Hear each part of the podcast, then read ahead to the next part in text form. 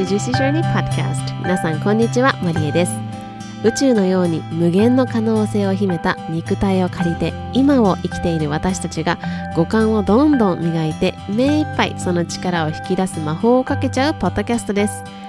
シーズン3のテーマは月と太陽月も太陽もどちらも欠けてはならない大切なものソロエピソードではあなたの中の月と太陽のどちらも大切にするホリスティックな視点から心と体の栄養補給についてシェアしています。さまざまな分野のエキスパートをお呼びし一緒に学びを深めていくゲストとの対談エピソードも配信しています。あなたの中にあふれるエネルギーを感じる魔法にかかっちゃってください。Without further ado, let's dive into it.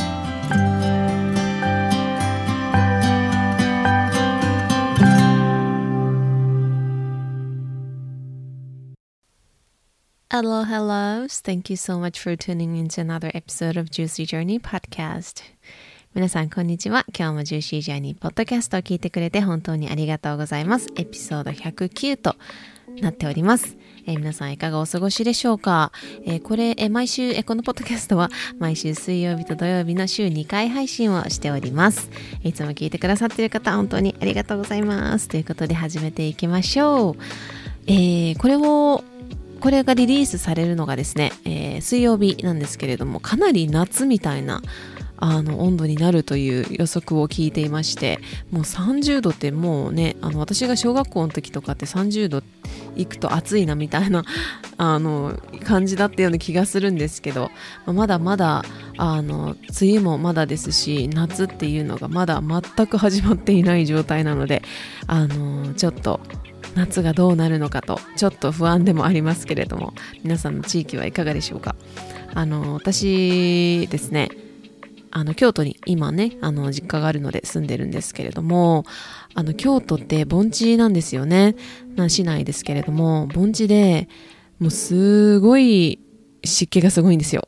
で、なんか年頃ね、高校生の時とかって、もう髪の毛をね、もうまっすぐにピターってしていってたのに、あの家出た瞬間に爆発するという、もう湿気でバンという、あの、そのですね、あの、気温、気候っていうのかな、本当に嫌で嫌で、昔は本当にもうなんかもう嫌だって感じだったんですけど、なんか、まあ、アメリカに行って、まあ、アメリカもちょっとね、温度もそんなに38とかいかないですし、今はね。あの、なので日本に帰ってくると結構かなり、まあ、地球温暖化とか、まあ、顕著だなっていうふうに感じたりも、あの、します。はい。ですが、あの、前回ですね、あの、3年ぶりに夏帰ってきた時は、あの、もうその暑さですら恋しいみたいな、そのぐらい、あの、恋しかった時期もありますけれども、いざ夏をですね、本格的にもう一から、あの、過ごすってなると、ちょっとこう、ああ、こう心構えが必要だななんて思ってたりもします。皆さんも、えーどんな、えー感じで 過ごされてますでしょうか。はい、ということで、えー今日はですね、まあ、いろいろインスタグラムで最近いろんなこと言っていることに対して あのお話ししたいなと思うんですけれども、まあ、あの、まあ、今も言ってたように、まあ、海外生活、まあ、20代のあの半分以上をあの海外であの過ごしてきて、あの、それまでね、その、まあ、高校の時に留学をしていたっていうのもあるんですけど、それまでこうかなり英語とか、あとはアメリカとか、その英語圏というとこですね。特に私は、あの、あれですね、イギリスとかは、今までご縁があまりないので、あの、主に欧米、アメリカだったりとかカナダっていうところですごくなぜか、こう、まあまあいろんなね、歌手とかもいるし、まあアーティストも素晴らしいですよね。なので、すごくこう、英語だったりとか、その文化っていうところに憧れを持って、あの、もう本当に憧れてたんですよ。うん。で、まあ、海外にその実際にその憧れているからこそアメリカに行った時に自分がこういかに自分のことを知らないかそれは自分自身のルーツだったりとか言語、まあ、要は日本の文化とか日本語について知らないかっていうところにあのもう本当に思い知らされるというかもうその瞬間が本当に何度もあの訪れました。で結構ねそのアメリカとかのあの日常会話の中で、例えば宗教観って日本ってどうなのとか、あとは日本語ってどんな言語なのとか、日本の文化ってこういう文化なのとか、何が違いがあるのとか、すごいあの聞いてくれるんですよ。で、まあその聞いてくれることに対してはすごい嬉しいじゃないですか。興味を持ってくれていると。うん。でもね、そこに対して、その英語力云々の前に、私がその日本のことを知らない、あの、なんとなくこう、まあ、ずっとそこにいたら、それが当たり前だからこそ、それに疑問に思ったりもしないわけですよね。じゃあなぜ、あの、トイレのドアは閉まってるのかとか、あとは、こう、なぜそういう、こう、わーという、その、わびさびとかって美しいのかとか、わびさびってなんとなく言われると、あれ、ああいう情景だなって頭には浮かぶものの、じゃあなぜそれがどう美しいっていうふうに言われてきたのかとかって、実は知らなかったんですよね、私は。で、あとは宗教だったりとか、どういう、あの、宗教は何なのとか、あの、聞かれたりもするし、政治だったりとか、あと仕組みですね。いろんなこう国の仕組みとかいろいろ聞かれるんですよ。あとはですね、あの、ま、直近であったのが、白米とか、まあ、お米結構日本人食べるじゃないですか。あので、その、なぜそういうお米っていう炭水化物がを主食のように食べているのに、日本人はそんなに太らないんですか？っていう質問だったりとか、もう本当にこう、いや、知らない？みたいな、あの、質問も結構飛んできます。で、まあ実際に今ね、これ海外でも結構、あの、聞いてくださってる方多いので、いや、わかるわっていう方多いと思うんですけど、あの、日本語私教えてた時期が、大学生にね、教えてた時期が2年間ありまして、でその時はですね、もう、わびさびっていうことを、まあ、勉強して、わびさびっていう、その、私がただただこう、表面的なところで学んだのを伝えた時に、あの、学生が、じゃあ、その、まあそういうわびさびというのが美しいとされている文化なのであれば、先生わびさびですねって言われたら、それは女性の口説き文句になりますかとか言ってましたね。で、いや、わびさびって言われても、私はそんなに嬉しくないかもとか言ったりとか、な、なぜとかはね、ちょっとなかなか説明できなかったりとか、まあ、やっぱり、うん、自分のその、こそれって自分が住んでいる、まあ自分の一部ですよね。文化とか、その日本に住んでいるんだったら、その日本の文化だったりとか、日本語を使っているっていう人であれば、日本語の、日本語っていうのは自分の一部分であって、それが多くの人の場合、ルーツになっていると思うんですけど、そこを知らないというか、まあぼんやりとこう、なかなか言語化したりとか、なかなかこうね、それをこう、わざわざ、あの、学んだりしないから、知らないことも多いんですよ。うん。で、まあ、インスタグラムのストーリーズにも書いたんですけど、こう海外に、まあ、出て、まあ、そういういろんな場面をこう通り抜けたというか、まあ、そのそういういろんな多国籍の子たちが輪になっている間にいろんな私の国ではこうこうこうでっていうふうに言ってる中でえわかんない。みたいな。そういうこう恥ずかしい瞬間とかも本当に何度もあってあの、そういう経験もありながらも、やっぱり日本の美しさだったりとか、自分自身のその一部であるルーツを知ることの大切さっていうのを、本当にこう、改めてこう実感して、今、だからこそ、その日本、今、京都に住んでるんですけど、その京都で、まあ、いろんなことが、今まで住んでた時には分からなかったことが目についたりとかしているわけです。はい。で、まあ、その自分のルーツを知るからこそ自分をまるっと知れるっていう、そういう感覚が、あの、あります。で、まあ、これはですね、その、この前、あの、東京方面に行った時に、あの、アリスですね、あの、セルフラブとか、ボディポジティブとか伝えてくれている、あの、私のお友達のアリスと、あとは、えっ、と、一緒にプロジェクトをしている、ボヤージュスタジオっていうデザイナーのみゆきさんとも、あの、よく話をするんですけど、まあ、彼女たちも実際に海外生活長くて、今この、あの、私がこの、なんか、全がとか言ってたら、すごい、いや、わかるってすごいね、熱くなって、もう全来てるね、みたいな感じで言ってたぐらい、本当にやっぱり海外に出たことある人とか、あの、その、一度、日本を外から見つめ直したことがあるある人は、あの、共感してもらえるんじゃないかなとも思います。で、まあ、今、日本にもいろんな考え方が入ってきていて、もちろん、まあ、今に始まったことじゃないですよね。昔からそのいろんなことが入ってきていて、カタカナでのそのものだったりとか、考え方っていうのも多くありますよね。で、まあ、ホリスティックっていうのもその一つです。で、その他の心理学とか、あとはコーチングとか、いろんなこう素晴らしい考え方とか方法っていうのが入ってきている中で、こうやっぱり一度、その、もちろんねそういうフィルターなしにこう素直に受け取れるってすごい大事なことなんですけどやっぱり一度立ち止まって物事を見つめるというか一度こう腰を下ろしてしっかりとこう時間を取るみたいなのもすごく大事だなっていうふうに思っていて、まあ、その本当にその海外のそのものそのカタカナが入ってきたものがあの今まで日本にあったものよりも優れているのかとか本当にそれはこう正しいっていうかちょっと言葉に語弊があるかもしれないけど、正しいのかどうかっていうところは、あの、紐解いていくことがすごく大事だなっていうふうに思っています。うん。で、その、カタカナのものっていうのを、それってもともとじゃあ日本にはどういう、どういう、なかったのか、本当になかったのかとか、っていうのを立ち止まる時間だったりとか、やっぱりそれをいろんな角度から見る。まあ前回のエピソードでもありましたけど、いろんな角度、まあ視点を養うみたいなことは大事だなというふうに思っています。で、まあカタカナのものって言って今ね、ちょっとぼんやりと大き大きなトピックで言ったんですけど、例えば食事というところで、例を出していくと、いろんなダイエット方法、まあそのダイエットっていうのは痩せるじゃなくて、あの食事方法っていう意味でダイエット方法って言ってるんですけど、例えばケトジェニックダイエットって聞いたことありますかね？これは完全にその糖っていうものをあのカットするあの食事方法だったりとか、あとはまあ、あのオイルフリーとかシュガーフリーとか、あのいろんな何他何あったかな？いろんなそのダイエット方法っていうのがあるんですよ。うん。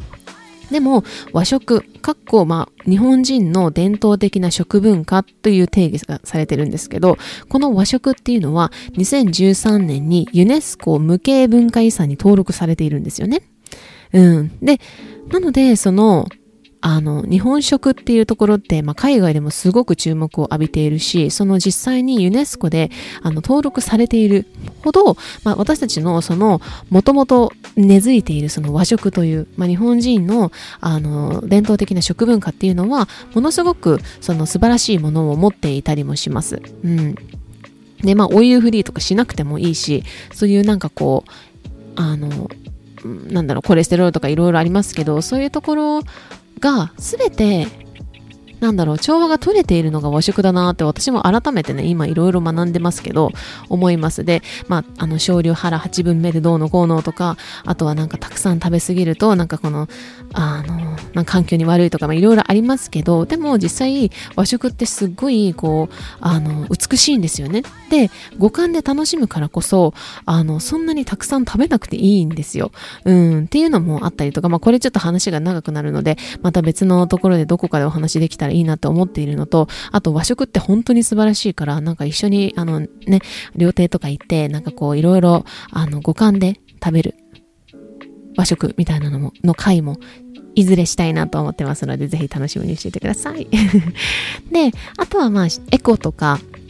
あとサステナビリティとかサステナブルとか、あとビーガンとか、あとマインドフルネスとか、あの、ウェルビーイングとか、いろいろこういうカタカナって探すといろんなところに出てきますけど、でもそれをこう、例えばエコとかね、サステナブルとか、追いかける形、その海外から入ってきたものを追いかける。その2番手として、まあ、3番手として追いかけるっていう形もあるけれども、実はその私たちの過去、今までのその歴史っていうところを見るとね、もうそれってとっくのとうに日本は知ってることをやってたりもするんですよ。うん。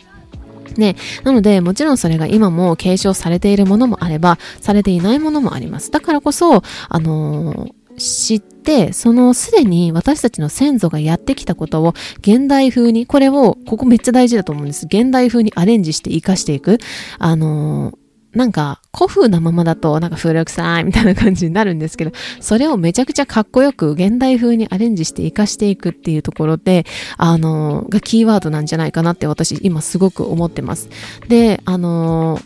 禅のようにね、あの、これからそのいろんなところを引っ張っていける存在であるなっていうふうに私はあの思っています。日本はそのぐらいの力が持っているんじゃないかっていうのを本当にあの思うんですよ。アメリカとかにこう長年住んでいて、今日本に帰ってきて、あの、すごく思うんですよ。その今ね、そういう文いろんな学びを私もその日本に改めてルーツの学び、ルーツに帰るみたいな学びしてますけど、いやもうこれここに全部あるじゃんみたいな、そういう風に私はすごくもうワクワクするんですよね。伝わるかな。うん。なので、まあでもそのためにはまずは知ること、そして知ってからそれを体現するって、その知ったから OK じゃなくて、知ったから言うとか発信するっていうのではなくて、それを知ってそれから体現するっていうことがまず、まず一番大事だなっていうふうに思っています。はい。で、あのー、私は結構、あ、あ、そうだそうだ。ちょっとその前に、あ日本語を教えてた時に、そのもったいないばあさんの英語の本があるんですよ。で、それを読み聞かせした時に、そのもったいないっていう概念にすごい驚いてたんですよね、学生、学生たちが。で、私たちってもったいないってそのご飯粒をね、あの、一粒一粒、あの、食べないともったいないとかって昔から言われてきたけど、その概念って、実は、その、アメリカだけの話で言うと、なかったりするんですよね。それ素晴らしいね、みたいな話になるんですよね。だからそのぐらい、本当に当たり前で、何でもなさそうなことが実はいろんなパワーを持っているというかそれをうまく使っていくことができるんじゃないかって私は思っていたりもします。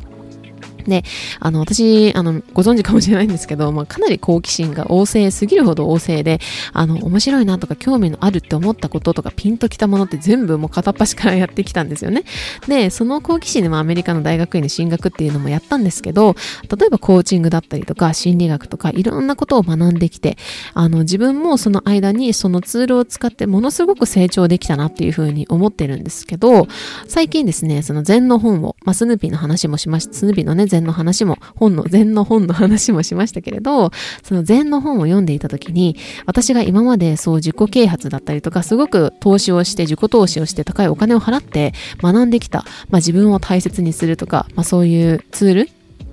なんかマインドっていうことは、え、全部ここに書いてあるやんってなったんですよ。そう。あのー、で、まあ、海外でも抹茶とかあのグリーンティーとかその抹茶はそのコーヒーのカフェインよりもヘルシーなあのカフェインだとか言われて結構抹茶は流行ってたりとかあと禅っていうの禅って言ってあの流行っているんですよね。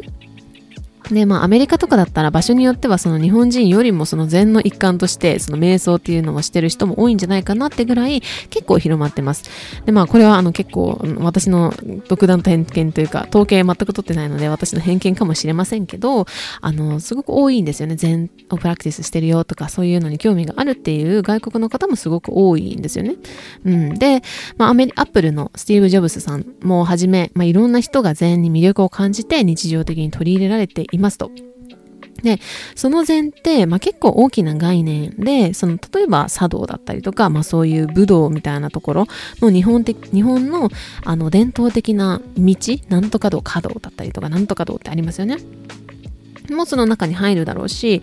いろいろある中で、その前後っていうあの分野もあります。うん。で、前後にはその季節を感じられるものだったりとか、自分の心を見つめるもの、他人や、えー、他人や自分を大切にする心、なんかこう、昔ね、昔作られた言葉なはずなのに、今の現代人の私たちにすごく必要な言葉だったりとかもたくさんあるなというか、その考え方ですよね。あるなというふうに思っています。なので、なんかこう、前後とかって、あの、禅の考え方ってなんかこう、生き方の参考書みたいなところでもあるなっていうふうに感じています。うん。ね、まあもちろんね、英語でも素晴らしい言葉たくさんありますし、私も結構英語でのクオートとか見たりするんですけど、あの、やっぱりこうなんだかこう日本語の前後っていうのは、こう、奥まで体の奥まですごく浸透してくれるというか、私のすっごい感覚的な話で言うと、前後ってその英語の、英語のそういうクオートとかを聞いた時って結構こう頭、上の方とか頭に、こうなるほどなっていう風に感じる、まあ共感とかするんですけど、前後を聞いた時って結構こう、ルートのこう奥の方、まあ、そのおへその下とか丹田とか言いますけど、その辺までこうぐっと下がっていくようなそんな感覚に私はなります。えー、なのでですね、これまでこうインスタグラムでまあシェアしていたブッククラブっていうのをね、ついに始めたいと思っていて、あの、ブッククラブっていうのは、あの、一つの本を、えっ、ー、と、同じ本をですね、一緒に読んで、で、深めていくだったりとか、それに対して思ったことを、まあ、広げていく、あの、深めて広げていくみたいなのを一緒に他の人とやるっていうのが、ブッククラブっていうのが、まあ、概念があるんですけど、まあ、これもあれですね、カタカナなんで 日本語でなんかありそうですよね。はい、ちょっと調べたいと思います。で、まあ、その、禅の学びだったりとか、何かのそのご縁で居合わせる人たちとの時間を通して、自分の心を育てる。うん、そんな時間になったらいいなというふうに思っています。なので一緒にその本を読んで禅という考え方を一緒に深めていって、でさらにそこに対してその広げていく。それは自分の考えもそうだし、やっぱり誰かに伝えるっていうのも、あの、すごく自分の考え、自分の中でうんうんって思うのに加えて、すごく自分の考えも広がるものでもありますし、かつ誰かがそのあの違う観点からあの共有してくれることってすごくあの面白い見方であってそのあそういう見方もあるんだなみたいな。やっぱりその横に広がっていく感覚っていうのがあの私もいろんな場面でありますのでその一緒に学んでシェアしてそして自分の心を育てるそんな時間にしていきたいなというふうに思っています。1回目はですね5月の27日土曜日の朝、えー、まあ、8時ぐらいかなに開催をしようかなと思っています。ますまあ追って詳細はご連絡しますがぜひその日の朝は開けておいていただけたら嬉しいですえ本はですねあのーまあ、スヌーピーの方も考えたんですけれども、一つもう一つ私が、あの、すごく、あの、好きな禅の本がありますので、そちらを、えー、今回は一緒にやっていけたらいいなというふうに思っています。ということで、今日も最後まで聞いてくれて本当にありがとうございました。この、えー、ブッククラブに関しては、えっ、ー、と、後ほど、インスタグラム、そして、えっ、ー、と、来週、今週の、あの、ポッドキャストのエピソードでも詳しくお話ししたいと思いますので、ぜひ楽しみにしていてください。それでは今日も最後まで聞いてくれて本当にありがとうございました。えー、それでは今日も素敵な一日をお過ごしください。いってらっしゃい。今日も最後まで聞いてくださり本当にありがとうございます。ぜひこの魔法を広げていくためにお友達とシェアいただいたり星マークポチッとまたは番組のレビューを残していただけるととっても嬉しいですそれではまた今日もあなたにとって愛いっぱいのジューシーな一日でありますようにまた次回お会いしましょう I'll see you next time. Bye!